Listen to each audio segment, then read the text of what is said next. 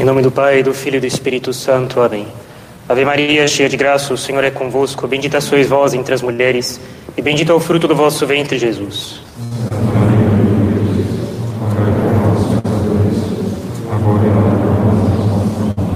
Podem sentar, por favor.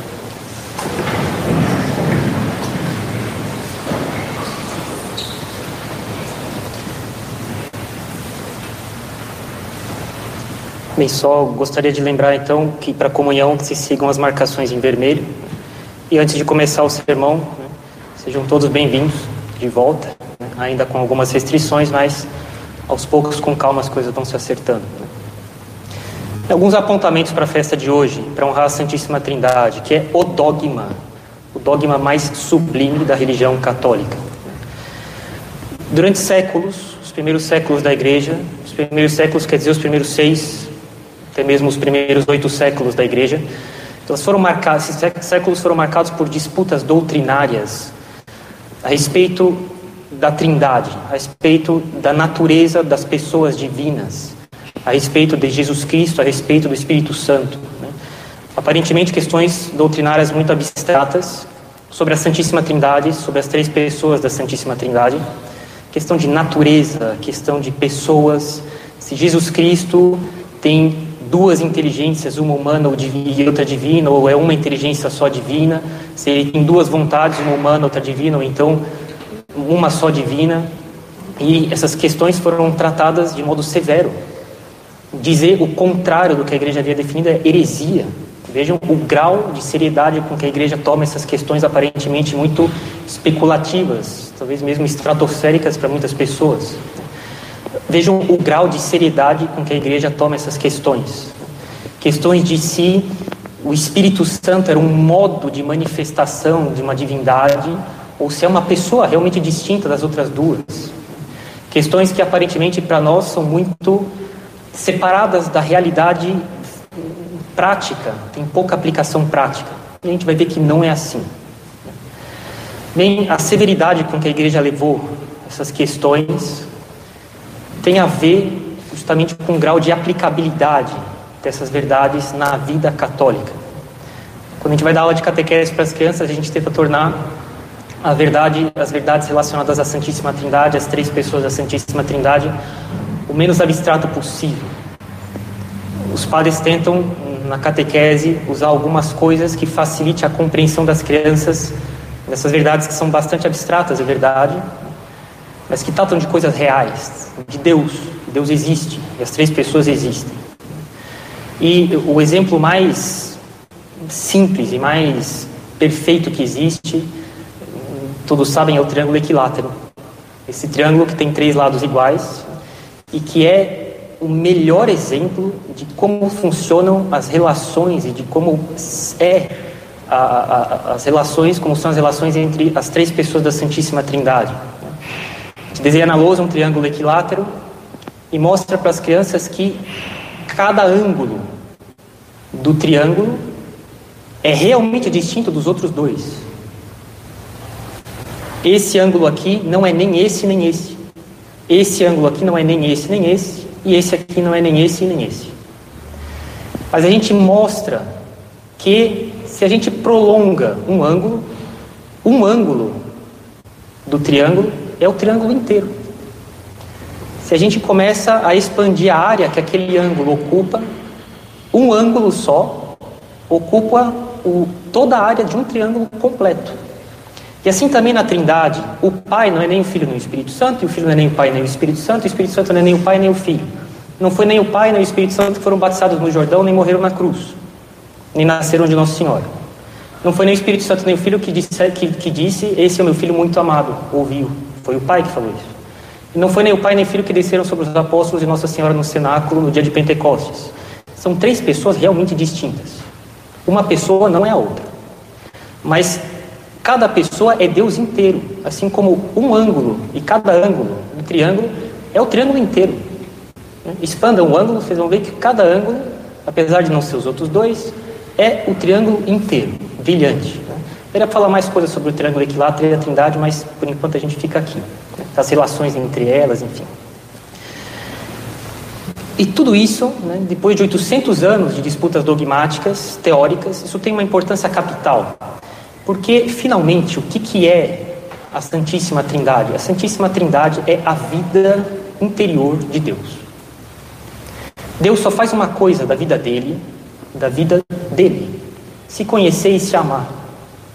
E é isso que é o dogma da Santíssima Trindade. É a expressão em sentenças dogmáticas, em verdades reveladas por Deus, do que, é a vida dele, a vida interior dele, que a inteligência humana, deixada a si mesma, é incapaz de alcançar e de sequer ter ideia de que é isso que se, passa dentro de Deus. E Deus, porque Ele, já vou dizer por quê, ele, porque Ele quer que a gente tenha uma vida semelhante a dele, uma vida interior semelhante a dele, Ele quis contar para nós como é que Ele se vê por dentro. Ele quis contar para nós como é a vida interior dele, só ele tem como saber isso. Se ele não conta, não tem como saber. Só pela luz natural da razão, deixada a si mesmo.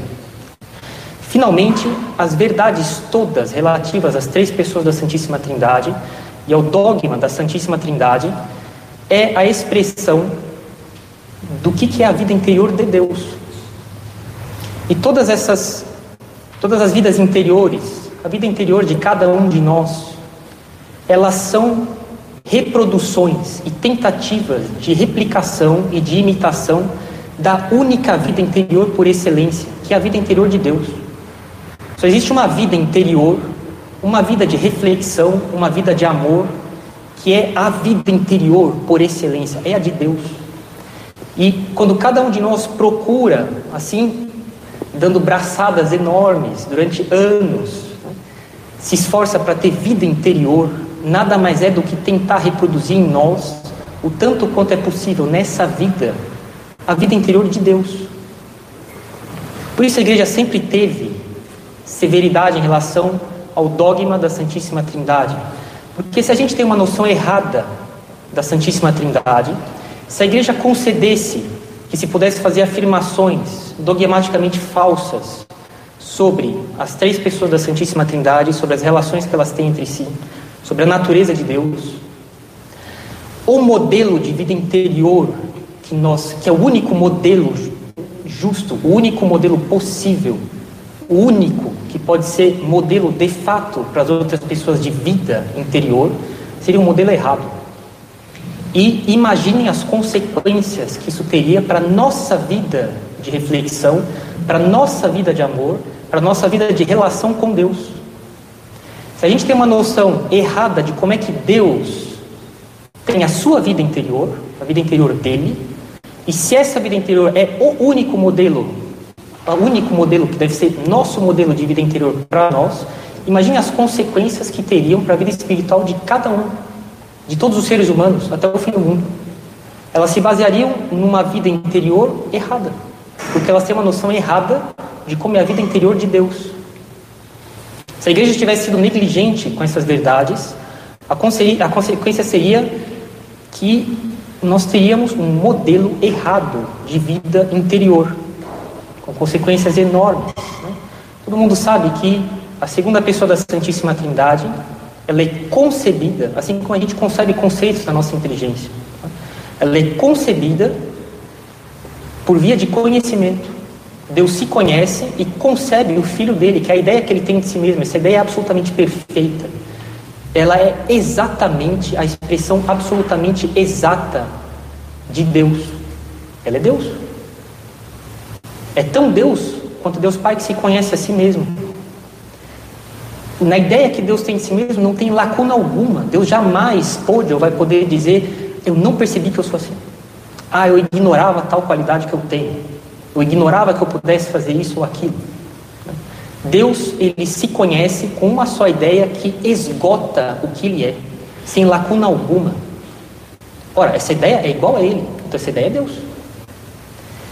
E o amor que essas duas pessoas têm uma pela outra, eles dizem, é o nosso amor mútuo. Né? Não é só o amor que o pai tem pelo filho, depois outro amor diferente que o filho tem pelo pai, se, se essas duas pessoas divinas pudessem falar para nós, elas diriam: é o nosso amor. Ele é infinito, é Deus. É isso que Deus faz da vida interior dele. Ele se conhece, ele se ama. Esse é o modelo de como a gente deve levar a nossa vida. É para isso que Deus fez almas espirituais e imateriais, ainda que por um certo tempo nessa vida unida à matéria. É para isso que ele criou os anjos também, desde sempre separados da matéria. Para que eles tenham uma vida assim, tomando como modelo a vida que ele tem, que é de se conhecer e de se amar.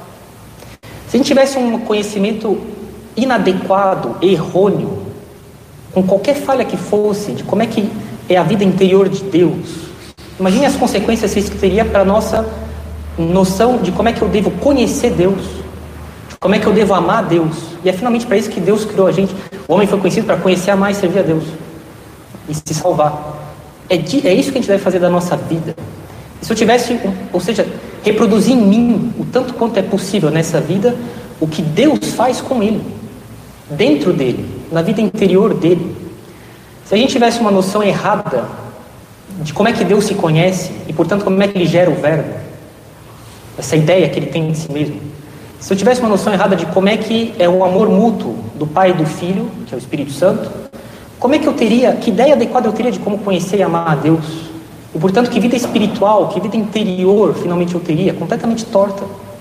Por isso a igreja levou tanto a sério os dogmas relacionados às pessoas da Santíssima Trindade e à Santíssima Trindade em si mesma. A igreja sabe esse é o único modelo que nós temos, que nós devemos ter, o único modelo que tem direito de se propor de fato como modelo da nossa vida, de como a gente deve levar a nossa vida individual. A igreja sabe muito bem disso desde o começo, e por isso ela jamais levou de maneira leviana as verdades relativas a essa primeira verdade mais fundamental da religião católica, que é o dogma da Santíssima Trindade. Como é que seria a nossa vida de estudo, nossa vida de reflexão, nossa vida de contemplação? Que valor eu daria para a vida intelectual? Que, se, se nem Deus se conhece direito, quem dirá eu? Que conhecimento eu posso ter de Deus? Se Deus, se eu tivesse uma noção errada da geração do filho, que é por via de conhecimento, conhecimento perfeitíssimo que Deus tem de si mesmo. Então, vale a pena eu conhecer Deus? Nem, nem Deus se conhece, quanto mais eu. Se o Espírito Santo não é Deus, é um modo de Deus se manifestar aqui nesse mundo, como outras heresias falaram. Né? Então, é possível o ser humano amar a Deus? Ora, se é o amor que une as pessoas, então como é que eu posso me unir a Deus? Nem Deus se ama direito, como é que eu posso amá-lo? Imagine as consequências que isso teria para a vida espiritual das pessoas. Né? E vejam a que grau de dignidade Deus levou o ser humano. Tem um ser humano diante de vocês, uma criatura, que tem a ousadia de pretender explicar para vocês, e com toda razão, que o que é que Deus faz da vida dele, da vida interior dele. Vejam a que ponto Deus elevou a gente. Deus fez com que a gente conhecesse o que acontece dentro dele. Todos nós sabemos o quanto a gente é reservado em relação a essas coisas. A gente não fica contando a nossa vida para os outros. O que, que passa pela minha cabeça. Que relações de amor ou destino eu tenho uns pelos outros. Eu tenho por alguém. Né? Como é que eu, como é que a minha vida interior, eu guardo isso com umas sete chaves. Né? Deus, ele revelou isso para todo mundo. Para que as pessoas, que eles sabem que é só assim que as pessoas podem ser felizes. Deus, ele é infinitamente feliz porque ele se conhece, ele se ama. A Santíssima Trindade é a explicação dogmática da felicidade de Deus. Ele se conhece perfeitíssimamente, ele se ama infinitamente, sem lacuna nenhuma, sem nenhum descompasso entre o grau de conhecimento e o grau de amor que ele tem por ele. E é por isso que ele é infinitamente feliz. E é por isso que ele não teve nenhum receio de revelar o que, que ele faz da vida interior dele para todo o gênero humano. Porque só isso é capaz de fazer as pessoas serem felizes de verdade. Vejam, eu toco mais uma vez em Aristóteles, né? ele é brilhante. Ele não é perfeito, mas é brilhante. Inúmeras vezes na obra dele, no conjunto da obra das obras dele, ele diz é necessário que nós procuremos nos eternizar o tanto quanto é possível. Bem, Aristóteles não sabia da existência da Santíssima Trindade, ele sabia da existência de Deus. Mas ele não sabia da essência da Santíssima Trindade, três pessoas realmente distintas, em um só Deus, céu, inferno, juízo particular, graça santificante, tudo coisas que sem a revelação jamais conheceria. Ele não conhecia essas coisas. Quando ele fala de eternizar-se o tanto quanto é possível nessa vida, ele está falando do conhecimento da verdade. Ele está dizendo que é necessário que as pessoas dediquem a inteligência delas a conhecer o tanto quanto é possível nessa vida o máximo de verdades. E que elas amem essas verdades e apliquem isso no concreto, no comportamento delas. Porque a verdade ela tem uma certa semelhança com Deus. Ela é eterna. Ela vale sempre, em qualquer lugar. As afirmações verdadeiras, elas valem sempre em qualquer lugar para aquilo a respeito do qual elas tratam. A verdade e as verdades, elas têm uma semelhança com as coisas divinas. As verdades são eternas, elas são imutáveis. E é assim que Aristóteles exprime o tanto quanto a gente deve dedicar nossa vida para essas verdades. Ele diz que a gente deve se eternizar o máximo possível, encher a, alma, a nossa alma o tanto quanto é possível nessa vida, de acordo com a capacidade de cada um e as ocasiões que Deus dá, de verdades. E é assim que a gente vai se eternizando e aplicando elas e amando elas. E assim a gente vai se eternizando nessa vida o máximo possível. Ora, qual é a verdade mais elevada que merece ser tratada pela nossa inteligência, considerada por ela e amada por ela? Não é Deus, não é a Santíssima Trindade. Tem verdade mais elevada que possa existir, a não ser aquela que Deus me disse a respeito do que Ele faz da vida interior dele. É isso que deve ser o objeto da nossa vida, o eixo da nossa vida, mais ou menos direto, certas coisas da nossa vida, quando a gente vai fazer meditação, lógico, a gente deve colocar nossa inteligência, nossa vontade em Deus. Mas outras coisas na vida, no cotidiano, tem uma relação indireta com Deus. Mas quer as coisas que nós façamos tenham uma relação direta ou indireta com Deus, o eixo da nossa vida deve ser a de que a gente procure se eternizar o máximo possível, o tanto quanto é possível nessa vida. E que a gente faça isso, só, só tem um modo possível, é de imitar a vida interior de Deus em nós. E aqui não se trata então de se conhecer a mim mesmo, de me conhecer a mim mesmo e de me amar a mim mesmo. Se eu quero imitar a vida interior de Deus em mim, isso se trata de eu conhecer a Deus e de amá-lo o tanto quanto eu posso. É assim que a gente deve levar a nossa vida, dedicando nossa inteligência e nossa vontade para fazer em nós o que Deus faz com Ele, se conhecer e se amar. É para isso que a gente foi criado. Quando a gente fala sempre lá o princípio o fundamento de Santo Inácio, o homem foi criado para conhecer mais, servir a Deus, etc. Né? Parece às vezes uma coisa um pouco trivial. Depois, nos exercícios espirituais, ele vai mostrar que não é tão trivial assim. Só a partir daí dá fazer um mês de meditação, cinco vezes por dia. Mas, às vezes a gente a considera de maneira muito, não passando, de maneira muito trivial. Não, esse é o eixo, a medula da vida das criaturas espirituais, da alma humana e dos anjos. Dedicar a inteligência a vontade delas para fazer nelas semelhanças do que Deus faz com ele. Outras trindades, outros seres que passam a vida deles, de maneira mais ou menos direta ou indireta, se dedicando a refletir sobre Deus e a amar a Deus. E a concretizar essas coisas no nosso comportamento. É isso que deve ser a nossa vida. Vejam que, longe de ser uma verdade abstrata, né, ela é o fundamento de qualquer vida humana, de qualquer vida humana que, que se pretenda ter esse nome de humana, né? de qualquer sociedade, de qualquer família. É assim que deve ser a nossa vida, senão a gente está jogando nosso tempo fora. Se dedicar a conhecer e amar a Deus, a repetir em nós, a replicar em nós, a fazer de nós cópias e reproduções da Santíssima Trindade. É para isso que Deus criou cada um de nós. Né? Nada de mediocridade entre nós, sempre procurar, com toda tranquilidade também, sem exageros, assim, a gente fala entre nós, um certo termo que corre entre o clero, mas também tem nos manuais de, de vida espiritual, de sobrenaturalismo. Né? Uma espécie de vida sobrenatural barata. Né? Tem uma vida espiritual fundamentada no conhecimento e no amor por Deus, imitando em nós a Santíssima Trindade, que é a vida interior de Deus. A Santíssima Trindade é a vida interior de Deus. Ela é tão plena que a partir de uma pessoa Outras duas procedem por via de conhecimento e de amor. E é isso que a gente deve fazer da nossa vida, dedicar as nossas capacidades de, conhecer, de inteligência e de vontade para conhecer e amar a Deus e produzir em nós, o tanto quanto é possível, o que Deus faz com Ele, né? se eternizar nessa vida o máximo possível. Em nome do Pai, do Filho e do Espírito Santo. Amém.